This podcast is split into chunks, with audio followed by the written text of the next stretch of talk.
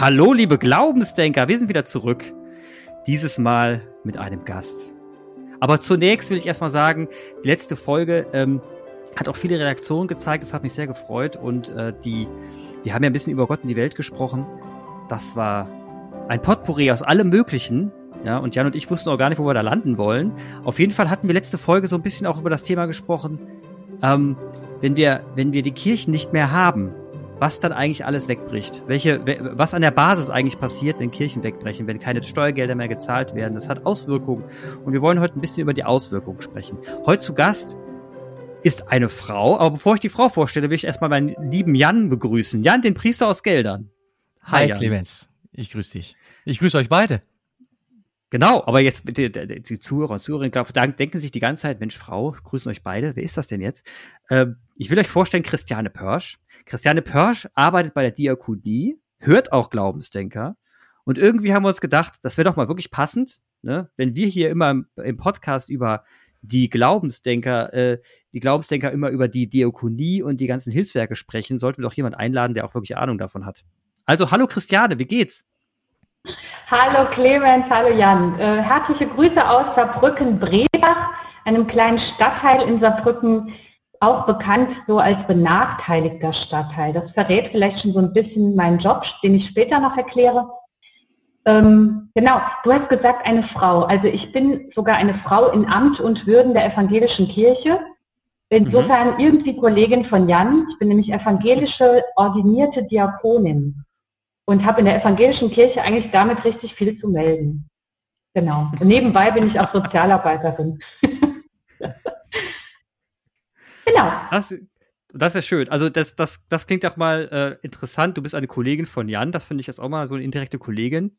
Mensch, Jan, sag doch mal Hallo. Christiane, äh, ich äh, nehme gerne wahr, dass du sagst, dass du auch viel zu melden hast und weißt, du weißt natürlich, wenn du das so sagst, dass du damit Salz streust in die Wunden all derer äh, Frauen, die sich berufen fühlen in der katholischen Kirche, aber nicht dürfen, wie sie gerne würden. Ne? Ja. Genau so ist es, Jan, genau. Genau das war mein Anliegen. Also ich bin immer ökumenisch unterwegs gewesen und werde es auch bleiben aber merke auch selber durch meine Tätigkeit und meine äh, Weiterbildung oder auch Berufungen und Einsegnung als Diakonin, blutet mir wirklich das Herz, wenn ich sehe, äh, wie viele äh, fitte Frauen, engagierte Frauen ähm, da noch viel mehr tun könnten, als es dürften. Aber ich kenne deine Haltung, ich verfolge euren Podcast, deswegen fühle ich mich bei euch in guter Gesellschaft. Herzlich willkommen.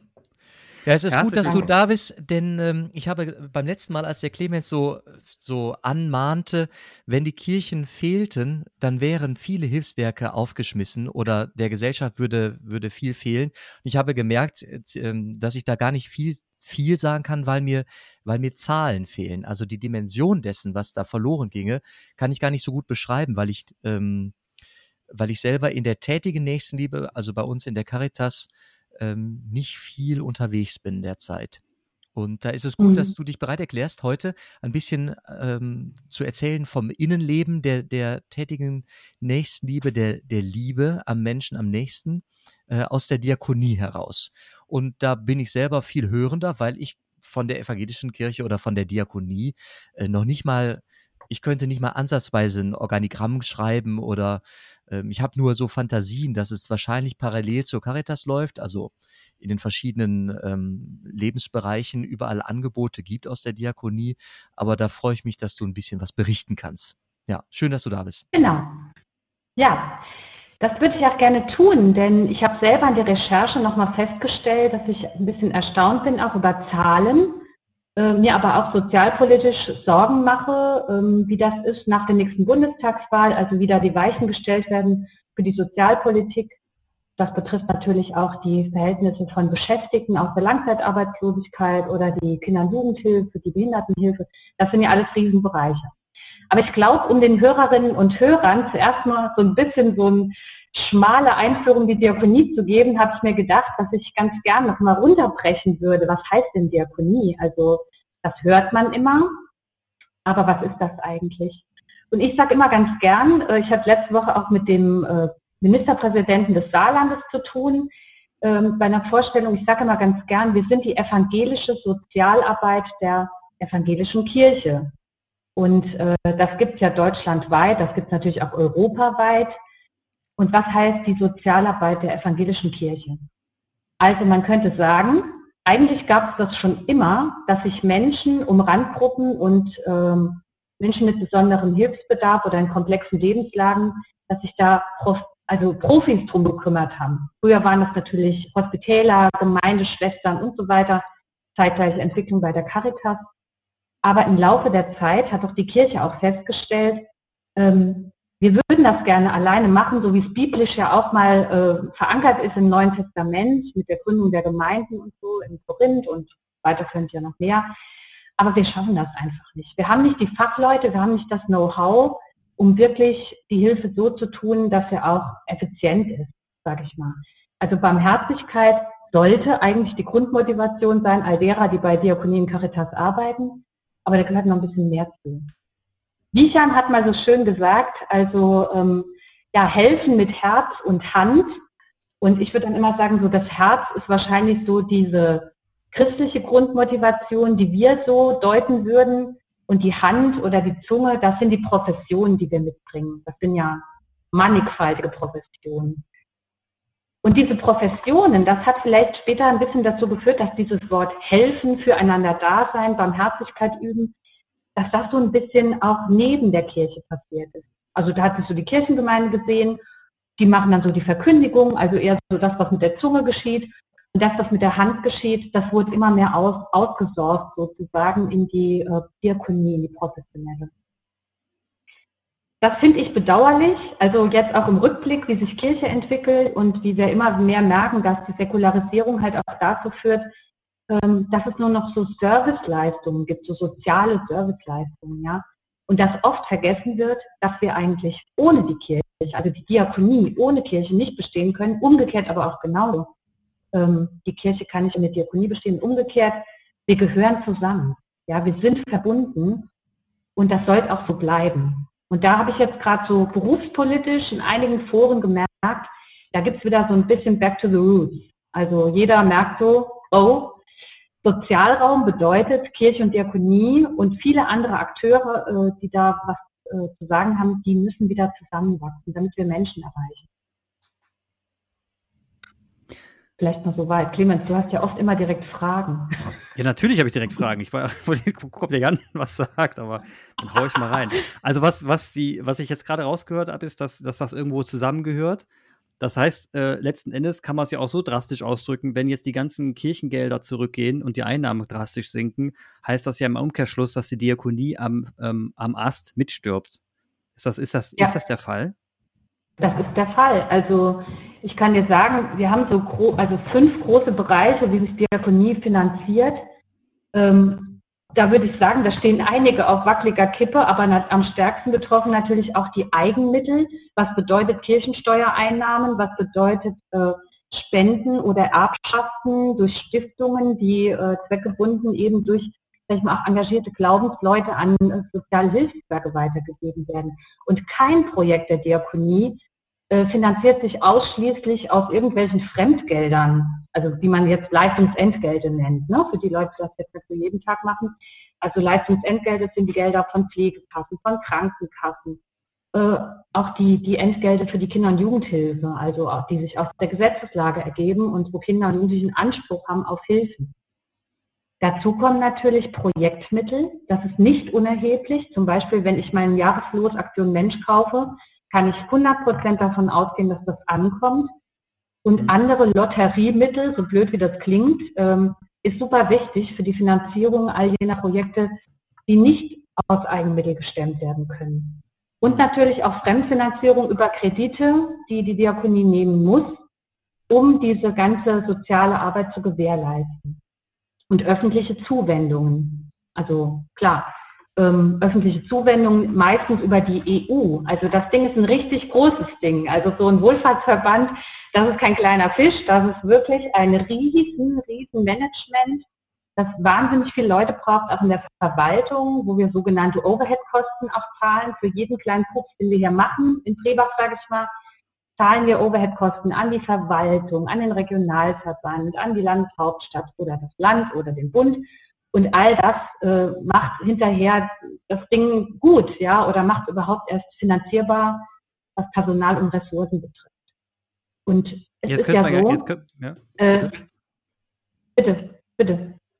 Nee, ich wollte sagen, jetzt könnte man ja sagen, an dem, an dem Punkt, ähm, also ihr, ihr kassiert wahnsinnig viel Kirchengelder zum Teil auch, aber eben auch Spenden und was ich interessant finde, auch das Glücksspiel mit da einfließt, aber ist ja okay, kann man ja, kann man ja machen. Ähm, nichtsdestotrotz, ich will das nicht bewerten, es ist ja okay. Ich meine, Glücksspiel macht ja auch, ist ja in gewissem Maße auch okay. Ja, Lotto spielen ist ja nichts Falsches. Und äh, wenn man da noch profitiert im Sozialarbeit, ist das ein Traum. Aber wenn man jetzt kurz mal drüber nachdenkt, dass wir, dass die Gelder zurückgehen, dann könnte sich jetzt jemand abstrakt sagen, naja, und? Dann gibt es halt irgendjemand anders, der es macht oder ist ja auch irgendwie Wumpe. Also mir wäre es jetzt mal irgendwie wichtig, dass wir mal kurz in die reale Welt reingehen. Was hast mhm. du denn leisten müssen oder was habt ihr und dein Team leisten müssen in den letzten anderthalb Jahren Corona-Zeit, als die Menschen einfach am Rad gedreht haben irgendwann, in, in Großfamilien auf kleinen Raum gesessen haben, gerade in ärmlicheren Verhältnissen ist das ja der Fall. Was ist denn da abgegangen? Ich meine, das ist ja, und da warst du ja vor Ort. Und das war für die Person ja umsonst. Das ist ja eine Leistung, die bringst du ein, weil wir dafür gerade stehen wollen als Gesellschaft. Was ist denn mhm. da, also was ist da ein Aufwand gewesen und was wäre, wenn das Geld nicht da gewesen wäre? Genau. Dazu sage ich vorneweg noch, mein Bereich Bildung und soziale Teilhabe ist ein Bereich, der ist nicht erlösorientiert. Das heißt, da gewinnt faktisch keiner Geld mit, dass wir die Arbeit machen. Das ist in anderen mhm. Bereichen noch ein bisschen anders. Ja?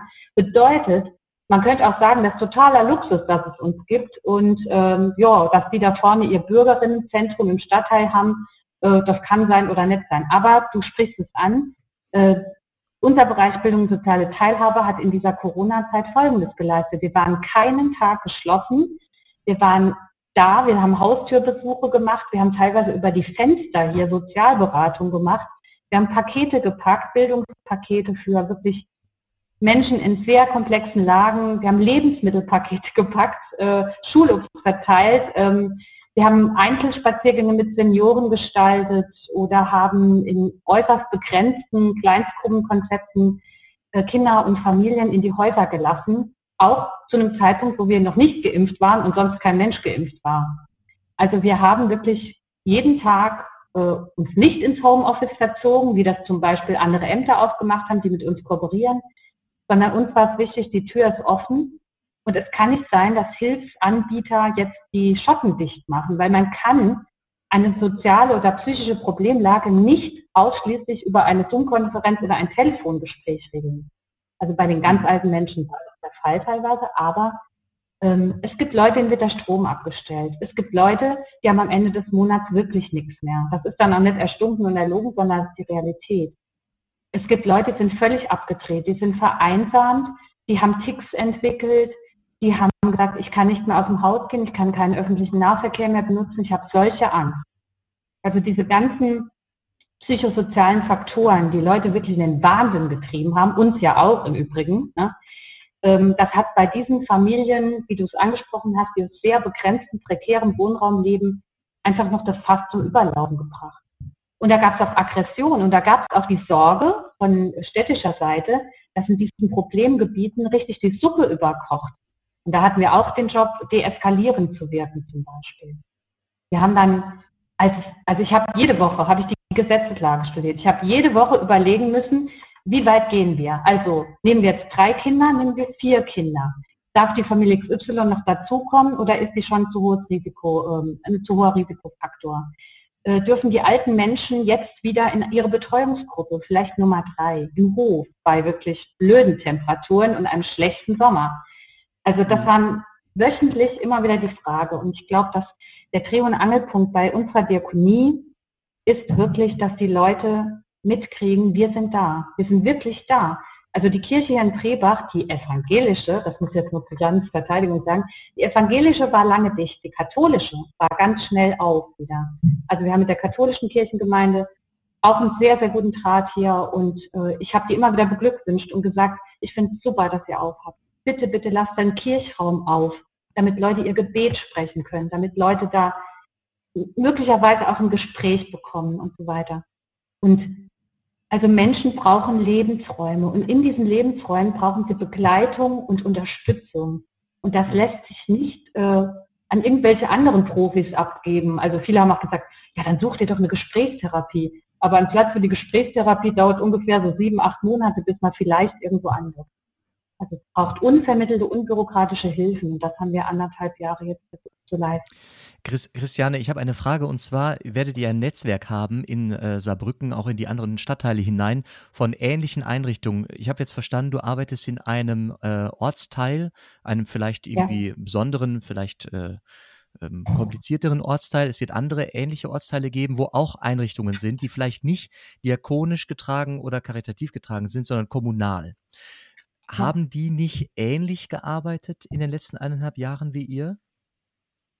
Ja, natürlich. Also wir sind super verbunden, das ist doch eigentlich unser Aushängeschild. Also Vernetzung, Kooperation ist eines unserer größten Leitsätze, sage ich mal hier. Ich gebe dir recht, da gab es ganz viele unterschiedliche Anbieter von freien Trägern und so weiter. Also kommunal läuft hier gar nichts. Das nach dem Subsidiaritätsprinzip ja äh, geht das ja so, dass ähm, die Stadt oder erstmal guckt der Staat guckt, dass andere diesen Job wahrnehmen und auch gut machen ähm, würden wir diesen Job nicht machen, nur so nebenbei Klammer auf, Clemens, nochmal an dich, an die vorhergegangene Frage, dann gäbe es all diese Einrichtungen überhaupt nicht. Die Stadt oder der Staat wäre komplett überfordert mit all diesen sozialen Dienstleistungen, Klammer zu. Ähm, wir waren sehr gut vernetzt. Und wenn du fragst, was ist denn jetzt der Unterschied eigentlich zwischen diesen anderen Anbietern und euch als diakonische Einrichtung, ähm, dann würde ich sagen, in der Ausübung einer Form der Barmherzigkeit oder Mitmenschlichkeit sehe ich da zuerst mal rein praktisch auf dem Papier keinen Unterschied. Ich kann dir aber sagen, was mein persönlicher Unterschied dazu ist. Also um so ein, in so einem diakonischen Unternehmen zu arbeiten oder karitativ kann man auch sagen, ist egal, ähm, braucht es meiner Ansicht nach eine ganz andere Grundstellung zu all dem, was wir da betreiben. Also für mich ist es ein, ein, ein Dreierspiel aus drei Dingen. Das ist zum einen das Wissen, also meine Profession, das Gehwissen, also meine ethische Orientierung und das dritte ist die Vergewisserung. So habe ich mir das mal in meiner Bachelor vor einem Jahr äh, nochmal klar gemacht, warum mache ich das eigentlich, warum will ich das auch mal machen. Bei diesem, dieser Punkt der Vergewisserung ist für mich eigentlich das Grundlegende ich könnte diesen Job nicht machen und wahrscheinlich viele auch nicht, wenn ich nicht diese Rückkopplung an meinen Glauben, an meine Kirche, an mein Verständnis von Barmherzigkeit hätte.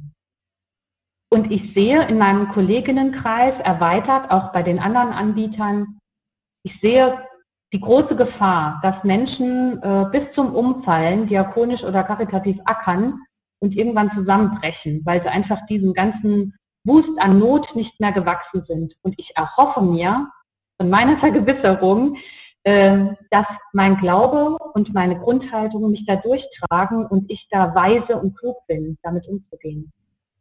Und ich finde, ich bin dir dankbar, dass du, dass du so sprichst und dass du so persönlich sprichst. Ich glaube, das ist der eine Schlüssel, vielleicht der einzige. Ähm, jedenfalls ist, es scheint mir der einzige zu sein, der mir, der mir zur Verfügung steht. Clemens und ich waren in den Podcast-Folgen häufiger an dem Punkt äh, der Frage, was ist jetzt der Mehrwert? Was ist es jetzt? Was ist der Glaube in dem Tun? Was macht den Unterschied? Was, was lässt mich die Extrameile gehen? Denn die Extrameile gehen viele. Also Mhm. Und ähm, vielleicht ist es auch am Ende so, wenn die Kirchen die, die Hilfsangebote nicht mehr tragen können, dass dann der Staat halt bitter einspringt und es dann vergibt an andere nichtkirchliche oder wirklich selber anfängt. Äh, du hast mir sehr betont, dass er das, dass ihn das überfordert. Ich sehe das auch. Aber irgendwas wird passieren und das Geld in der Gesellschaft, in unserer Gesellschaft ist eigentlich da. Also das, es ist die Frage der Verteilung ne? und wie es dann ja. die Kanäle findet. Aber ich glaube, dass wenn die Gesellschaft sich ähm, hinstellen würde, das würde hoffentlich gehen. Ich möchte das meinen. Aber so bleibt wirklich für mich auch die Frage manchmal, manchmal an dunklen, in dunklen Zweifelstunden, was ist es eigentlich? Ne? Mhm. Und ähm, du hast gesagt, ich kann, ich kann da nur persönlich sprechen. Oder du hast, ich weiß gar nicht mehr genau, wie du gerade eingeführt hattest, aber du, es war klar, jetzt erzählst du was von dir. Und ich glaube, das ist ja. der eine Schlüssel.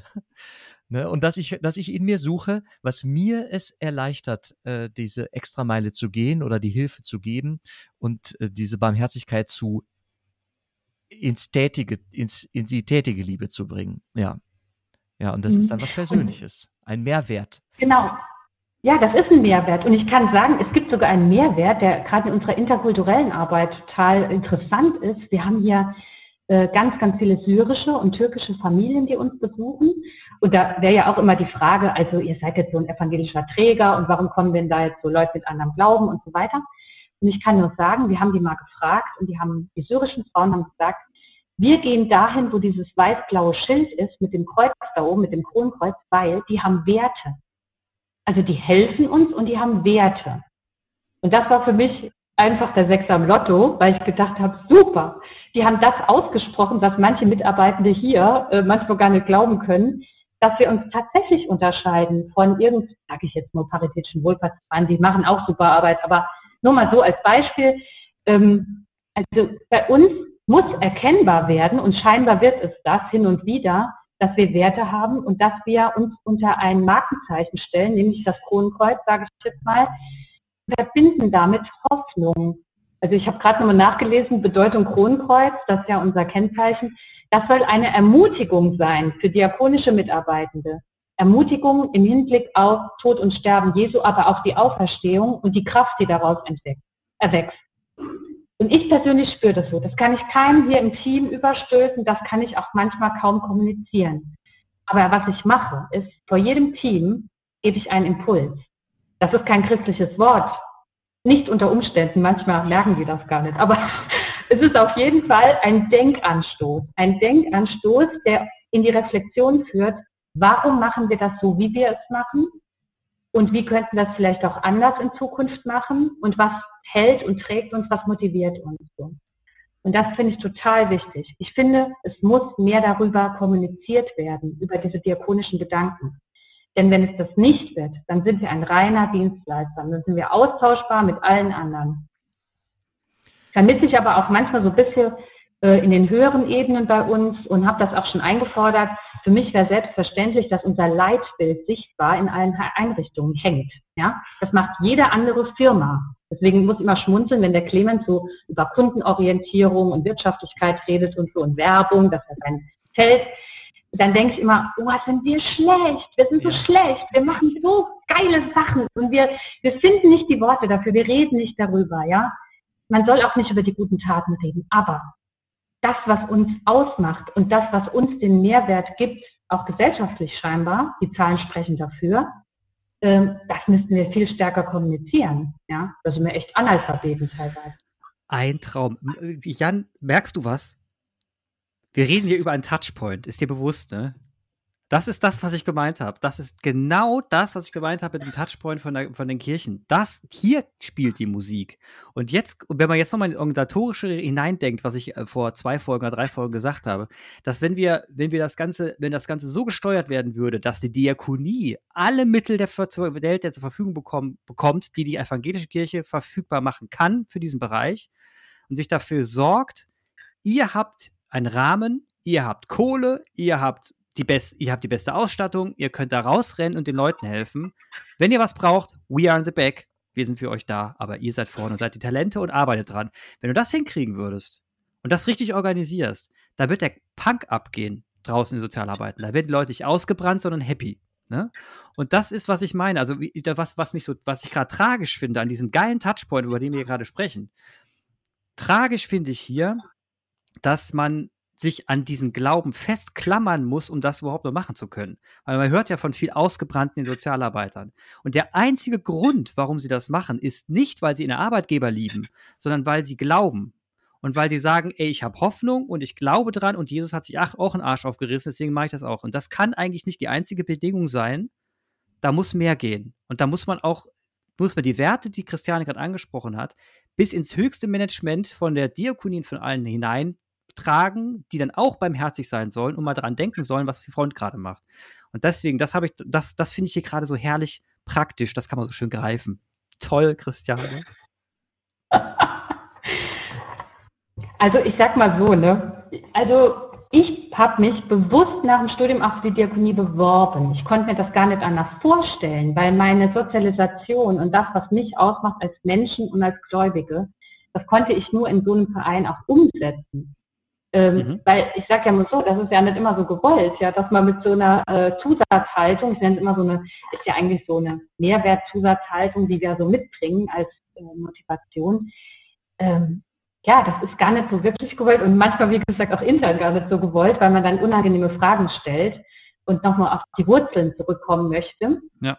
Ähm, aber, also ich gebe dir recht, wir könnten deutlich mehr Geld gebrauchen, deutlich entspannter arbeiten. Äh, jetzt kommt aber äh, so ein bisschen gegenläufig dazu, dass letztendlich in unserer ähm, evangelischen Kirche trotzdem die Verkündigung das höchste und vornehmste Amt ist. Ja? Also Menschen zu erreichen ist laut Kirchenordnung, ich kann jetzt auswendig, ne, habe ich mal gelernt, aber ist auf jeden Fall sowas wie das Vornehmste ist die Verkündigung. Ja? Und dann hört sich das so an, als wäre die Diakonie halt die kleine Schwester davon. Aber wirklich nur die kleine Schwester. Wenn man aber sieht, wie viele Menschen einen Gottesdienst besuchen, ich besuche auch, du weißt es, Clemens, wirklich viele Gottesdienste, mhm. weil es mir auch im Herzen liegt. Wenn aber zahlenmäßig so ist, dass 10 Millionen Menschen, das ist aktuell von der Diakonie Deutschlandseite von heute, Hilfe in Anspruch nehmen, die in diakonischen Einrichtungen geschieht, dann ja, steht das ja in keinem Verhältnis. Ja? Wir haben 600.000 Hauptamtliche und 700.000 freiwillige Helfer und Helferinnen in Deutschland. Ja? Und das Wahnsinn. ist wirklich krass, weil ähm, hm. wir kennen ja die Wirklichkeit äh, der Sonntage und zwischen den Sonntagen passiert ja ganz viel. Also ich weiß, was mein Mann arbeitet. Ich war selber früher ähm, Diakonin in Kirchengemeinden. Ich weiß das. Ähm, und trotzdem ist es manchmal so, in der Wahrnehmung all dessen ist es so, die Diakonie ist klasse, wenn es ums Aktionsbündnis Katastrophenschutz geht. Da spenden jetzt ganz viele Leute, sehen dieses Emblem, Caritas Diakonie Rotes Kreuz. Da ist man dabei und sagt, wow, ist total wichtig, dass sie da ihre Arbeit machen. Ähm, und Diakonie ist wichtig, wenn es darum geht, Not und Leiden auch ein bisschen wegzudelegieren. Das ist auch mhm. leider die Wahrheit. Also am besten ist es, ne, das, das Jobcenter, das Jugendamt, die Kirchengemeinde, die schicken ihre Leute zu uns, weil die halt ganz häufig mit den Leuten überfordert sind und sagen, die sind doch ausgebildet, die können sich doch erstmal um diese Menschen da kümmern, die in kein soziales Raster mehr passen. Ja. Deshalb würde ich mich natürlich freuen und wir sind auch immer auf die Politik auch angewiesen, weil wir sind auf jeden Fall hier deutlich äh, finanziert von auch ganz vielen städtischen ähm, und politischen äh, Geschichten hier, wir sind stark davon abhängig, von anderen fremdfinanziert zu sein. Und da würde ich mich natürlich freuen, wenn wir da eine andere Lobby noch hätten. Ja, versuche ich auch. Also wenn irgendjemand eine Sommertour macht, dann versuche ich uns da reinzuboxen und sage, wollt ihr auch machen, was die Diakonie hier so arbeitet? Ähm, denn ihr bezahlt ja auch einen großen Anteil von uns. Ne?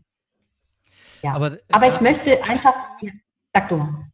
Ja, ähm, die Lobby, ich habe, wir hatten irgendwann eine Exkursion nach Berlin, auch ins, äh, ins politische Berlin, und ich habe verstanden, dass die Kirchen in Berlin mit der größte Lobbyist, äh, die größten Lobbyisten sind. Also wir Aha. haben jetzt halt das katholische Büro in Berlin gesehen. Äh, wir haben da den, den Prälaten, der da tätig ist für die Bischofskonferenz, ähm, gehört. Und es ist unfassbar, wie stark die Kirchen im, aktu im aktuellen oder im es war der vor, vorige Bundestag, äh, schon eine Stimme oder entsprechend Stimmen noch haben. Das verändert sich gerade, das sehe ich, aber äh, noch brauchen wir uns da nicht zu verstecken. Äh, allein wenn es um die Frage von Ethik geht, meine ich doch, dass wir angehört werden und dass es auch eine Gewichtung ist, die sich, wie gesagt, gerade verändert. Ich sehe ein Problem, was das, was diese, die Lobby betrifft. Also von wo aus, wer ist der eigentliche Arbeitgeber?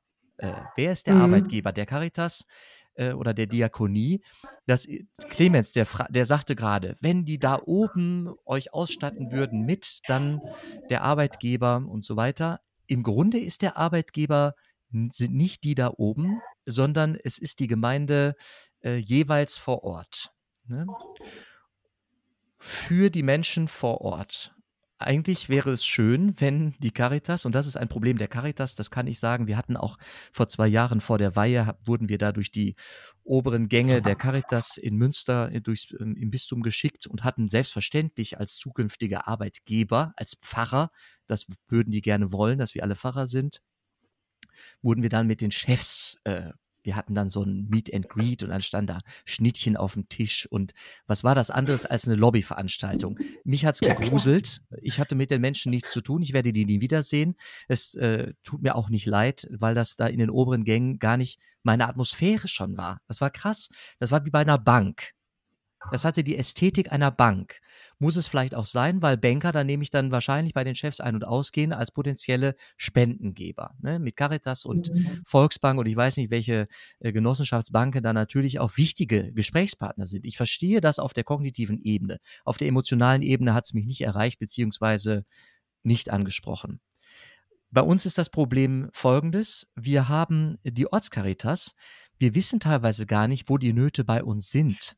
Also die, die gemeindlich organisierte Caritas fällt mit der professionell organisierten Caritas manchmal auseinander. Das Problem ist erkannt, aber wir stehen gerade ein bisschen davor und wissen es nicht zu verknüpfen.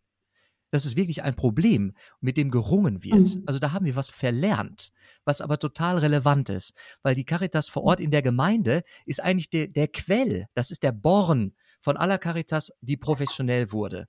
Und es gibt dazwischen einen garstigen Graben, wo jetzt, der ist jetzt mhm. erkannt worden, aber wir stehen gerade davor und wissen noch nicht, das zu lösen. Vielleicht kannst du, äh, Christiane, etwas erzählen, äh, ob es in der Diakonie genauso ist oder ob ihr Lösungen kennt. Ach, was wäre ich froh, wenn wir Lösungen kennen würden. Also es ist genau das Gleiche. Ähm, ich war jetzt gerade auf so einem Kirchen- und Diakonie-Vernetzungstreffen online äh, über vier Landeskirchen und ich frage jetzt sechs Ländergrenzen, egal. Auf jeden Fall ist das genau der Punkt. Wir haben uns entfremdet. Also durch diese unfassbare Professionalisierungsdebatte ähm, ist es wirklich so, dass die Gemeinde, sage ich jetzt mal Pusemuckel, sagt, was sollen wir denn hier so eine Umlage zahlen? Wir sehen ja gar nichts davon. Also ihr habt euer Beratungszentrum dort oder dort, unsere Leute kommen ja gar nicht hin. Was sollen wir denn da so hohe Kosten ähm, sammeln? Also wir können euch mal eine Kollekte zukommen lassen von 45,60 Euro, aber äh, mehr auch nicht, ja. Also ich sehe das ganz genauso, Jan. Und das ist auch genau unser Problem in der Diakonie. Wir haben uns wirklich entfremdet. Und wie ich es vorhin schon mal sagte, urgemeindlich war es völlig anders gedacht.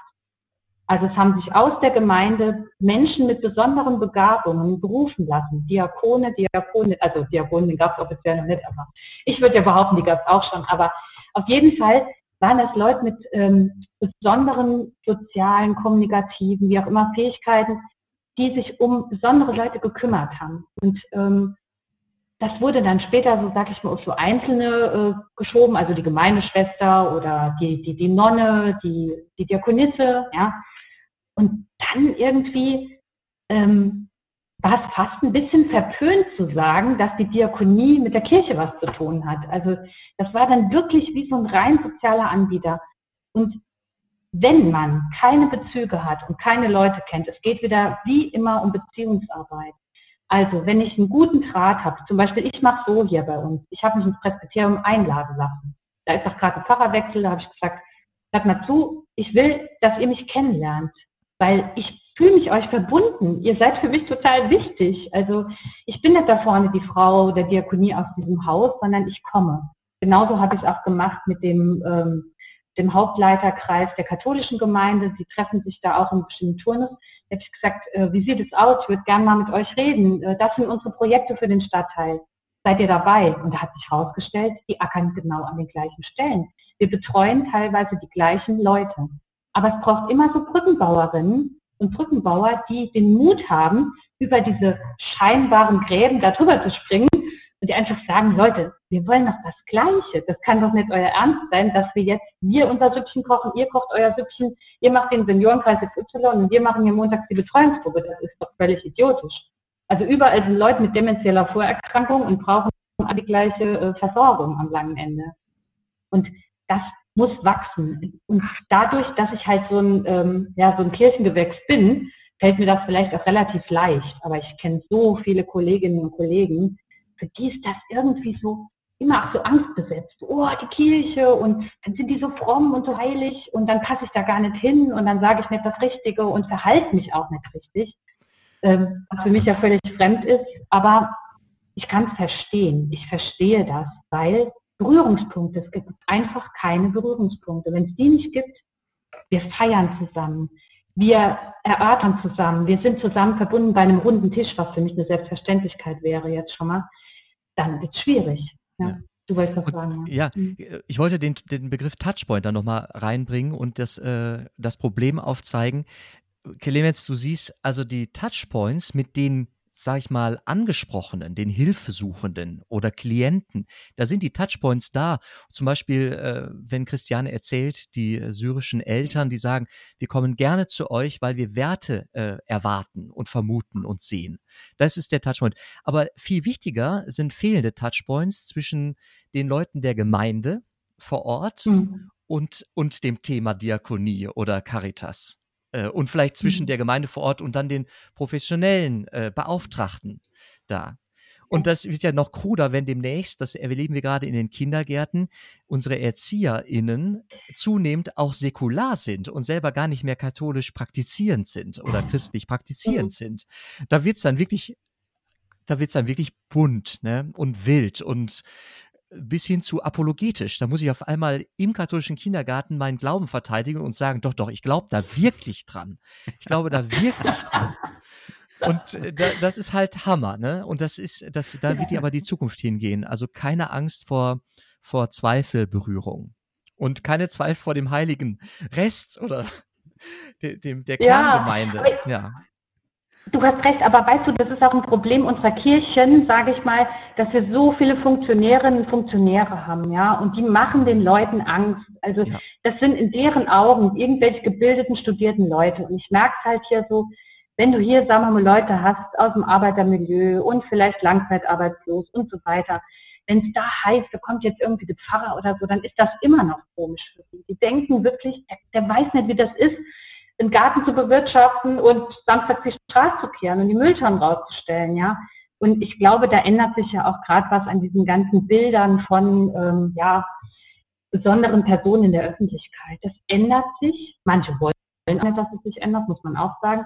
Aber ich glaube schon, ähm, wenn Kirche in den Sozialraum noch stärker kommen will und Diakonie sich da stärker einbringen will, äh, dann muss man wirklich gemeinsame Erlebnisse schaffen zuerst. Nicht zuerst reden, reden, reden, reden, sondern feiern, sich begegnen, äh, zusammenarbeiten, wirklich zusammen Müll sammeln, zusammen, was weiß ich, die Fassade streichen von irgendwas, eine Kletterwand irgendwo installieren oder äh, barrierefreien Zugang zum Edeka schaffen oder Zeug, keine Ahnung.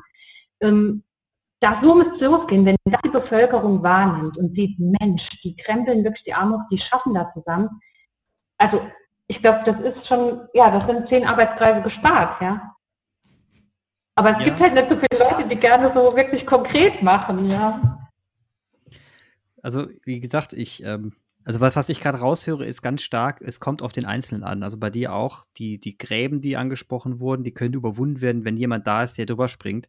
Es ist so bezogen, so dermaßen personenbezogen, dass es nicht nachhaltig ist. Nachhaltig ist eine Struktur immer dann, wenn das System vernünftig aufgesetzt ist. Deswegen rede ich immer wieder davon, dem Systemischen. Wenn das nicht stimmt und wenn das nicht richtig, die Rahmenbedingungen nicht stimmen, wenn die, wenn das nicht ordentlich, wenn der Graben nicht einfach zugeschüttet werden würde, dass jeder drüber rennen kann, dann wird das immer auf Personen runtergesprochen. Das führt dazu, dass Personen, auf die es dann ankommt, die verbrennen, die sind irgendwann weg. Da sind die Graben wieder da und da kommt der nächste. Das heißt, wir haben hier einen Durchlauferhitzer und Personen werden erhitzt. Und das immer, es passiert immer dann, wenn Personen erhitzt werden, wird systemisches Rahmenbedingungen auf eine Person konzentriert und diese eine Person muss dann das System kompensieren.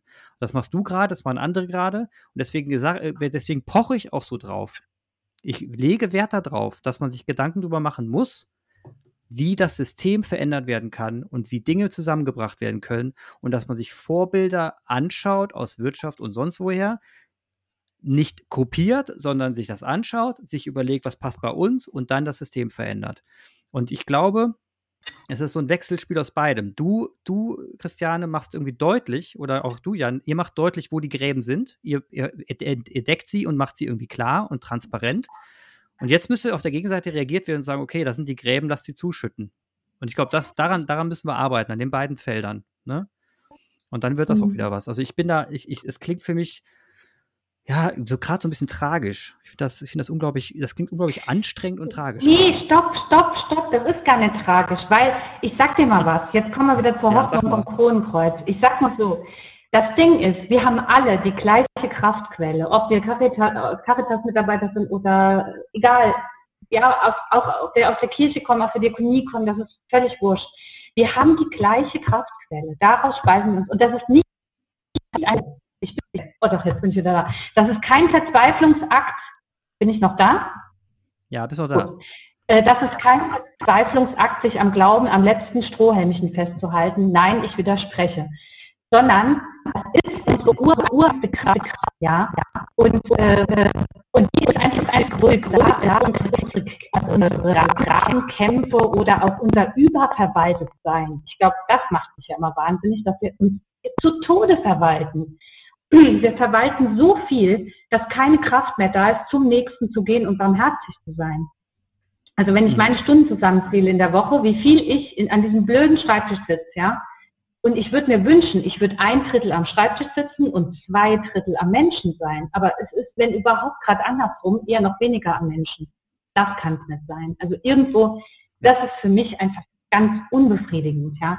Aber ich kann dir sagen, ich bin sowas von motiviert, wenn ich zum Beispiel so, nach so einem Stadtteil-Impfungstag merke, Mensch, wir waren ein super geiles Team. Wir haben sogar die Impfärzte, die nichts mit Kirche und Diakonie zu tun haben, äh, so ins Staunen gebracht über uns mit unserer Gastfreundschaft, unserer Offenheit, dass die sich Kirchräume also freiwillig angeguckt haben, dass die mit mir ein langes Gespräch geführt haben. Was ist eigentlich Diakonie? Erzählen Sie mal, was machen Sie denn da eigentlich? Ja? Und das sind ein HNO und eine Frauenärztin, was weiß ich, habe ich vorher noch nie gesehen. Und die Leute, die 105, die da geimpft wurden, die gehen heim, die haben sich tausendmal bedankt. Danke, dass wir zu euch kommen durften. Wir wissen nicht, wie das mit dem Impfzentrum funktioniert. Wir finden da keinen Zugang. Und ähm, da gehe ich nach so einem Tag heim und denke, das hat sich alles gelohnt, ja. Der ganze Ärger im Vorfeld mit dieser Orga und mit dem ganzen Krempel da. Aber in diesem Raum der Impfung, da saßen völlig unterschiedliche gesellschaftliche Schichten, von komplett sozial benachteiligt bis zum gleich zum Uniprofessor. Also alles querbeet saß da rum und äh, das war Gemeinschaft. Das war gelebte Gemeinschaft und dann noch in einem evangelischen Gemeindezentrum unter diakonischer Leitung. Das ist doch klasse. Also das sind die Momente, für die es sich lohnt und wo ich auch Kraft auf jeden Fall rausziehe. Aber ich sage auch nochmal, der Punkt Vergewisserung, ohne die Vergewisserung meines Glaubens ist dieses ganze Spannungsfeld Wissen und Gewissen nicht auszuhalten, und für mich ein absolutes, äh, ja, die, die absolute Basis für all das, was ich tue. Ja. Ich äh, schließe mich da gerne an und will sagen, deine Diagnose, Clemens, dass es äh, leider an Einzelpersonen hängt und das System nicht so mitzieht und man das verändern muss. Dieses äh, leider ähm, macht mich nicht traurig. Also ich sehe da nicht, es ist okay. so, und es war, glaube ich, es hing immer an Personen. Systeme werden nie, werden nicht heilig. Wenn, dann werden es Menschen, ja. ne, die irgendwie darin, die irgendwie darin arbeiten. Und ähm, von Menschen ist es gebaut. Und Systeme mhm. werden, können besser werden, müssen besser werden, das glaube ich auch. Und die, der Punkt, da haben wir schon oft drüber gesprochen, Agilität ist zu wenig drin. Es ist viel zu wenig Flexibilität drin. Und das scheint mir glaube ich, in beiden Kirchen der Fall zu sein, bei den katholischen wahrscheinlich sogar noch stärker, weil da so ein ganzer, ein ganzer Globus äh, hinten dran steht, ähm, der gerne mit einer Stimme spräche. Also, was natürlich nicht funktioniert. Und ich will noch mal sagen, manchmal gibt es versöhnliche Momente mit den Systemen. Äh, aktuell, letzte Woche, kam aus dem Kirchenvorstand bei uns ähm, jemand, der sagte, wir müssen doch jetzt was tun. Hier, das Ahrtal, das sind 90 Kilometer von uns. Wir müssen doch jetzt was tun. Und dann wurde ein Aufruf gestartet hier in unserer Pfarrei. Es wurde ein Kontakt hergestellt. Ich glaube, das war der Schlüssel zum, zur katholischen Gemeinde in Schaden, in Schade, in Schuld, in Schuld, in Schuld. Ähm, und da wurden in einer Woche 36.000 Euro äh, gespendet. Wenig im Klingelbeutel, weil da einfach nicht so viele Menschen sind, aber wir haben es über unsere Kanäle veröffentlicht und äh, bis hin zu einer Einzelspende anonym im Briefumschlag 5000 Euro im, äh, im, im Kuvert. Und das ist natürlich bemerkenswert, ne? Bis hin zum Dankwort von dem, von dem Pastor, in, von dem Pfarrer in Schuld, und so funktioniert es. Und da denke ich, ja, es ist ein Grundvertrauen da. Wir haben gesagt, es geht direkt an die Carit an die Ortskaritas in der Pfarrei. Die mhm. werden wissen, wo die großen Schicksale, die, die großen Katastrophen sind. Mhm. Ähm, und dahin wird es gegeben. Und wir sind überzeugt davon, dass das äh, also konkret vor Ort hilft. Ne? Toller Fall. Wir wissen nicht, wer da Beispiel. alles, ob das jetzt, es werden keine, es werden nicht alles Kirchgänger sein, die da gespendet haben. Es werden vielleicht mhm. auch noch, noch nicht mal alles Katholiken sein. Ich kann mir vorstellen, dass da Leute gesagt haben, okay, ich bin ausgetreten, weil ich nicht weiß, was passiert mit dem Geld, aber ich, es liegt mir irgendwo quer und jetzt gebe ich hier Geld dafür. Es, und es ist, es ist mhm. der kirchliche Kanal. Ne? Und das freut mich natürlich. Ja. Diese Summe, die ist enorm. Und mhm. da denke ich, ja. ja, das System ist nicht perfekt, keinesfalls aber es, es funktioniert, es trägt noch.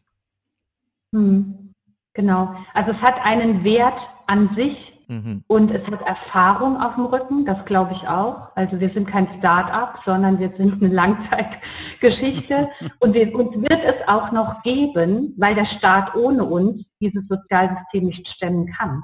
Also äh, das ist beruhigend und Aufgabe zugleich, aber ich glaube auch, ähm, da wo Diakonie draufsteht, also dafür bürge ich jetzt, ist in meinem Fall auf jeden Fall Diakonie drin. Nein, da ist bei ganz vielen anderen auch Diakonie drin. Die können es vielleicht nicht verbalisieren, aber das, das mit dem Herzen, das stimmt einfach. stimmt. Ja. Also Christian, es ist ein Traum. Schön, dass die Diakonie dich hat. Das, das sollst du wertschätzen. Im, im, natürlich, natürlich im evangelischen Kreis heimlich Protestanten reden nicht drüber, die freuen sich nach innen. Das tun sie bei dir bestimmt auch. Und ähm, ich, ich freue mich, dass du bei uns hier beim Podcast dabei warst. Das war echt ein Traum, wunderschön mit dir zu reden. Das hat mir sehr viel, sehr, ich habe sehr viel gelernt. Und äh, deine Hoffnung, deine Hoffnung und deine, dein nach vorne schauen, das, das kopiere ich definitiv. Dein Optimismus, den finde ich klasse. Jan, hast du noch ich was zu sagen zum Schluss? Ganz viel Esprit, ganz viel Lust äh, habe ich, äh, hab ich gesehen. Ich habe dich ja nun auch gesehen. Da leuchten deine Augen äh, vielfach und das freut mich einfach. Ich äh, freue mich, solche Kolleginnen zu kennen und an meiner Seite zu haben. Vielen Dank für oh, deine Zeit. Herzlichen Dank an euch, tolle Männer hier überall, wo ihr seid und euren Beitrag leistet. Für die kritischen Fragen freue ich mich ja auch immer total in eurem Podcast äh, und auch deine Stimme immer zu hören, Jan, deine Beiträge zu hören. Also wäre ich nicht evangelisch, wäre ich wegen dir katholisch. das war eine Aussage. Wir machen Ökumene. Guck, schön. Mach's gut, Christiane. Bis bald. Tschüss, ihr.